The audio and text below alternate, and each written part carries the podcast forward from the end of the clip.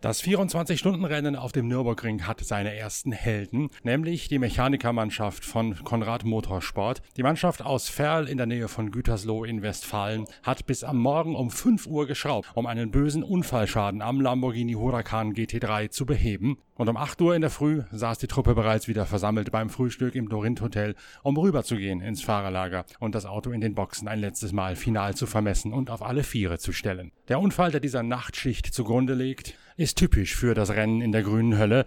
Immer wieder müssen die schnellen GT3 langsamere Fahrzeuge aus den unteren Klassen überholen oder im Rennen überrunden. Und bei einem solchen Überholmanöver im Qualifying am Abend kam es zu einem Missverständnis zwischen Teamneuzugang Pavel Leftorov aus Sofia in Bulgarien und einem kleineren Porsche. Auf der Dettinger Höhe, kurz vor dem Linksknick, zog der Porsche ein bisschen in die Spur. Auch Leftorov lenkte in die Richtung des Porsche. Die beiden Wagen berührten einander. Das Auto flog im hohen Bogen in die Leitplanke, wurde über die Strecke katapultiert und trudelte dann ohne das linke Hinterrad am Auto aus und sah zunächst einmal alarmierend aus. Zunächst fürchtete Teamchef Franz Konrad gar, man müsse einen Ersatzmonocoque bemühen, weil der Einschlag bei sehr hohem Tempo erfolgt ist. Das stellte sich sich allerdings nach einer ersten Inaugenscheinnahme des Autos als zu pessimistisch gedacht heraus. Die Mechaniker stürzten sich sofort aufs Auto und schraubten dann bis in der Nacht um fünf, um dann das Heldenstück zu vollbringen und bei Tagesanbruch und aufgehender Sonne die Box wieder zu verlassen. Am frühen Freitagmorgen, mehrere Stunden vor Beginn des letzten Qualifyings, ist die Mannschaft dann bereits wieder versammelt in der Box 8 auf der Nordschleife des Nürburgrings zugegen. Zeit für ein Gespräch mit Franz Konrad über die Helden seiner Arbeit. Ja, es sah böse aus, es war viel kaputt, auf jeden Fall. Das hat man ja auch gesehen im Fernsehen. Ne? Ein Rad war ja gar nicht mehr da. Und äh, ja, wir mussten sehr viele Teile austauschen. Zum Glück sind wir sehr gut bestückt. Wir haben alles da gehabt. Und die Jungs haben alle voll mitgezogen. Wir sind um 5 Uhr waren wir fertig. Und jetzt haben wir nur noch äh, messen, also äh, Setup machen und ein paar Kleinigkeiten, ein bisschen noch äh, Optik und dann gehen wir es wieder neu an. Stand ja mal im Raum, dass ihr ein Ersatzchassis holen müsstet aus Ferl. Hat sich das dann erledigt? Nee, das brauchten wir nicht, weil wir konnten das Auto reparieren und äh, das Ersatzchassis hatten wir auch schon mit im Anhänger. Das war schon hier. Das heißt, ihr hättet nur die Genehmigung der Rennleitung gebraucht, um es einsetzen zu dürfen. Ja, aber das ist äh, kein Thema. Da gibt es einen Paragraph für hier, für die 24, Paragraph 17a oder so. Äh, einen Antrag stellen an die Rennleitung und dann äh, wird das genehmigt. Also gibt ja auch einen Präzedenzfall, als Mantai das vor vier, fünf Jahren schon mal gemacht hat, ohne dass es eigentlich jemand so richtig gewusst hat, aber die haben ja auch schon mal eins getauscht. Ja, das weiß ich nicht, kann ich nichts zu sagen. Aber ich. Aber das ist halt äh, nicht der richtige Weg. Wir haben uns sofort beim Rennleiter erkundigt und der hat gesagt, kein Problem, wenn ihr es müsst, ihr könnt. Was war alles genau kaputt? Ja gut, es war halt, sagen wir mal, sehr, sehr viel, weil es rundherum kaputt war. Es war vorne alles weg, es war der vordere Splitter, Stoßstange, Unterböden, beide Mittelunterböden, hinten im Heckbereich, rechte Seite war alles kaputt, komplette Aufhängung ähm, vom Achsträger Antriebswelle ist gar nicht mehr auffindbar. Ich weiß nicht, die liegt irgendwo jetzt am Nürburgring. Und äh, ja, Heckflügel, alles was halt dazugehört, war hinten weg. Okay, Splitter vorne und Unterboden ist ja eigentlich äh, Kosmetik, Flurschaden, Karosserieschaden ist ja nicht weiter dramatisch, aber das größere Bereich wird ja wohl hinten gewesen sein. Ja, nee, nee, der Unterboden und Splitter, das ist das wichtigste Element hier überhaupt. Wenn der Unterboden und der Splitter vorne nicht funktioniert, dann bist du hier nirgendwo mit dem Auto. Das ist mir klar, aber die Reparatur ist ja nicht so aufwendig, als wenn du da eine ganze, ganze hintere Ecke ersetzen musst wahrscheinlich, oder? Ja, das ist schon aufwendig, weil die sind ja an verschiedenen äh, Chassispunkten mit Brackets befestigt und die sind natürlich auch alle verbogen und krumm. Und das muss alles getauscht werden, das muss alles neu gemessen werden. Also war schon sehr, sehr komplex die ganze Sache. Der Einschlag hinten, da besteht dann ja auch gerne mal die Gefahr, dass die Karosserie oder der Hilfsrahmen sich verziehen. Nein, das äh, können wir auch sofort äh, per Laser einmal messen und äh, das ist alles gerade. Da war nur ein kleiner Hilfsrahmen, wo der äh, Wagen, der Luftheber befestigt ist. Der war etwas krumm, den haben wir aber ausgetauscht, den haben wir rausgenommen und einen neuen reingesetzt. Um 5 Uhr wart ihr fertig, sagst du?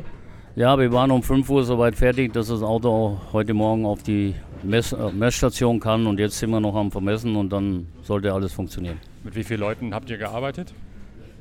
Wir sind sechs Mechaniker plus Chef. Der setzt ja zwei, drei Mechaniker und wir haben volle Bulle durchgezogen. Haben die Ableute euch geholfen wegen Lamborghini-Schwesterwagen oder habt ihr das alles alleine gemacht? Nein, die haben ja einen Service hier.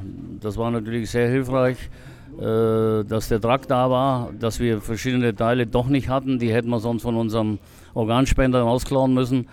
Und die haben wir jetzt aber von denen gekriegt. Die sind auch bis Mitternacht hier geblieben und haben uns geholfen. Also der Ersatzteilverkäufer. Nein, war alles gut. Alle haben mitgezogen, auch von außen her äh, haben wir alle Hilfe gekriegt. Also äh, war toll, muss ich sagen. Also die waren alle gesagt, brauchst die Werkstatt, kommst zu uns rein, kannst bei uns schrauben. Also die haben alle mitgefühlt mit uns. Jetzt, wenn die Mechaniker und auch du bis 5 Uhr hier rumgewütet habt, das ist ja nicht gerade die ideale Vorbereitung auf ein 24-Stunden-Rennen. Ach, wir sind hart im Nehmen, das stecken wir schon weg. Heute Abend schlafen wir eine Mütze mehr und dann passt das. Kannst du sagen, wie teuer so ein Schaden ist? Keine Ahnung, kann ich, habe ich noch keinen Überblick. Aber der geht ins ziemlich hohe stellige Summen rein. Wie ist der Unfall eigentlich genau passiert? Ich habe ihn nur fliegen sehen, aber nicht genau, wer da wen getroffen hat. Also wir haben uns das ziemlich oft angeschaut und es ist schwierig, also es ist schwer zu sagen, wie, wo, was. Äh, an dem Bereich muss er natürlich schon auch ein bisschen äh, einlenken, weil dann kommt ja die schnelle Kurve da, die links. Und der, der Porsche, der zog auch ein bisschen rüber und dann haben die sich getroffen. Ne? Also war halt Pech.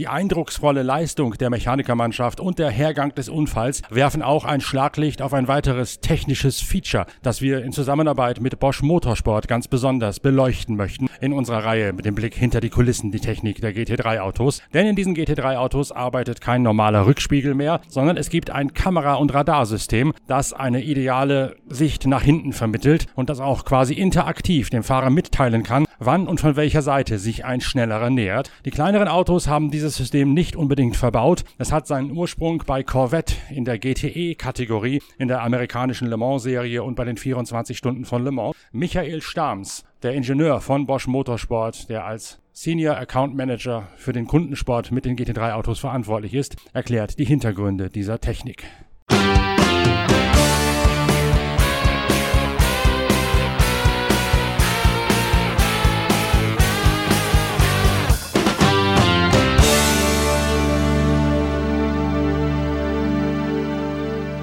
Überrundungsverkehr ist ein riesiges Thema beim 24-Stunden-Rennen mit den unzähligen Klassen, mit den schnellen GT3-Autos, die allerdings auf den Geraden dann doch gar nicht so schnell sind, weil sie mehr Aerodynamik haben als beispielsweise ein GT4-Auto oder ein kleinerer GT-Sportwagen, sodass man auf den Geraden gar nicht so schnell daneben fahren kann, wie man das eigentlich erwarten würde. Das heißt, überrundet werden muss vor allen Dingen vor den Kurven auf der Bremse. Und da ist es natürlich sehr wichtig, dass man sich sehr genau orientieren kann, sowohl die großen GT-Fahrzeuge als auch die kleineren zur Überrundung anstehenderen GT-Fahrzeuge, beispielsweise wenn da ein Herrenfahrer drin sitzt. Dafür gibt es nicht mehr nur die klassischen Außenspiegel, wie wir sie vom Straßenauto kennen, sondern es gibt quasi ein ich nenne es mal videobasiertes System von euch.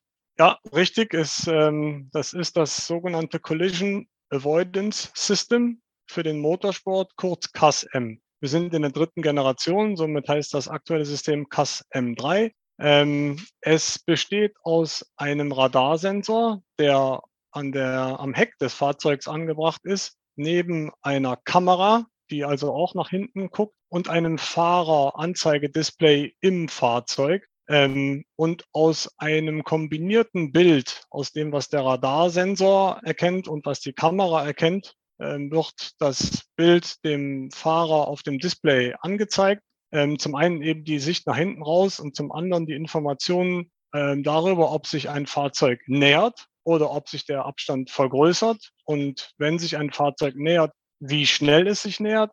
Ähm, und wenn es dann ansetzt zum Überholen, ob es nach rechts oder nach links ausschert, ähm, weil das ja Thema toter Winkel auch auf der Rennstrecke mit der eingeschränkten, sehr eingeschränkten Bewegungsfreiheit des Kopfes ähm, noch eigentlich größer ist als im öffentlichen Straßenverkehr. Hilft dieses System, ähm, den Überblick zu behalten. Es trackt auch mehrere Autos gleichzeitig. Nicht nur eins, ähm, was vielleicht rechts vorbeifährt, sondern mehrere Objekte Und der große Vorteil des Systems ist dann eben durch den Radarsensor gegeben, der auch nachts und bei Gischt, also bei Regen, die Information über folgende Fahrzeuge geben kann. Trackt das automatisch alles, was in der Nähe ist, oder wird das vorher programmiert und sagt, es soll nur darauf achten, zum Beispiel andere GT3 anzuzeigen oder Startnummer XY anzuzeigen, oder reagiert er auf jede Bewegung? Er reagiert auf jede Bewegung. Ähm, das System muss wissen, muss die Fahrzeuggeschwindigkeit des eigenen Fahrzeugs wissen. Vielleicht lustige Anekdote dazu. Wenn diese Information nicht gegeben ist, dann zeigt das auch ein Grill an, der am Streckenrand steht. Ähm, wenn aber die Systeme richtig eingebaut und konfiguriert sind, zeigt es, ich müsste jetzt liegen, bis zu zehn Objekte gleichzeitig an, die sich auch bewegen. Keine stillstehenden Objekte wie Streckenmarschalls oder Fans. Der Fahrer sieht das da, wo beim klassischen Auto der Innenspiegel ist. Also das Bild wird da Video und Video rein projiziert oder wo muss der Fahrer hingucken, um sich da zu orientieren? Die Kunden platzieren das zusätzliche Display gerne zur Mitte hin versetzt, also bei einem Linkslenker rechts von dem eigentlichen Fahrerinformationsdisplay, wo die Informationen wie Gang, Geschwindigkeit, Rundenzeit drauf äh, abgelesen werden oder auch Warnsignale. Ähm, also entweder rechts neben diesem Display oder Richtung ja, Mittelkonsole leicht oberhalb, sodass die Augen nur geringfügig wandern müssen, um diese Informationen zu bekommen. Ähm, die Bilder sind auch durch Pfeile unterstützt, die man beliebig groß oder klein darstellen kann. Und wenn der Fahrer dann eben einen roten Pfeil wahrnimmt, dann weiß er, jetzt muss er darauf achten, dass sich hinter ihm was tut. Aber nochmal zum Verständnis, er sieht tatsächlich ein Video abspielen, nicht nur reine Pfeile. Er sieht ein Video.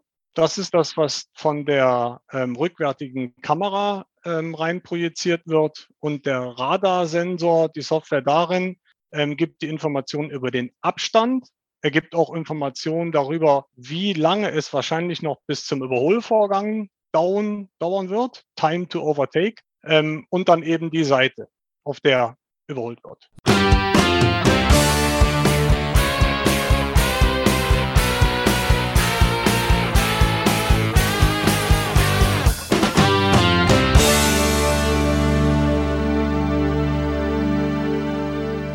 So viel vom schnellen Update von den Helden der Arbeit am Tag nach dem Vatertag. Wir sind wieder da mit der nächsten Episode von Pitcast, dem Podcast eurer Lieblingszeitschrift Pitwalk, wenn das Qualifying gelaufen ist, mit weiteren News aus dem Fahrerlager, mit Stimmen der wichtigsten Fahrer und mit Hintergründen auch zur Technik der GT3 in unserer neuen Serie in Zusammenarbeit mit Bosch Motorsport. Bis dahin denkt dran, ihr könnt uns unter dem Hashtag Pitwalk Green Hell jederzeit Kommentare und Fragen einstellen auf unseren Twitter-Kanal, der da lautet twitter.com at pitwalkmedia und dann werde ich diese Themen aufgreifen für folgende Ausgaben der Pitcast-Reihe live aus der grünen Hölle. Ansonsten empfehlt uns weiter, gebt uns gerne positive Bewertungen, Sternchen, Däumchen und abonniert uns, damit ihr keine der fesselnden Folgen direkt live vom 24-Stunden-Rennen auf dem Nürburgring verpasst. Wir hören uns später im Laufe des Tages wieder. Bis dahin, tschüss, danke fürs Reinhören. Euer Norbert Ockenger.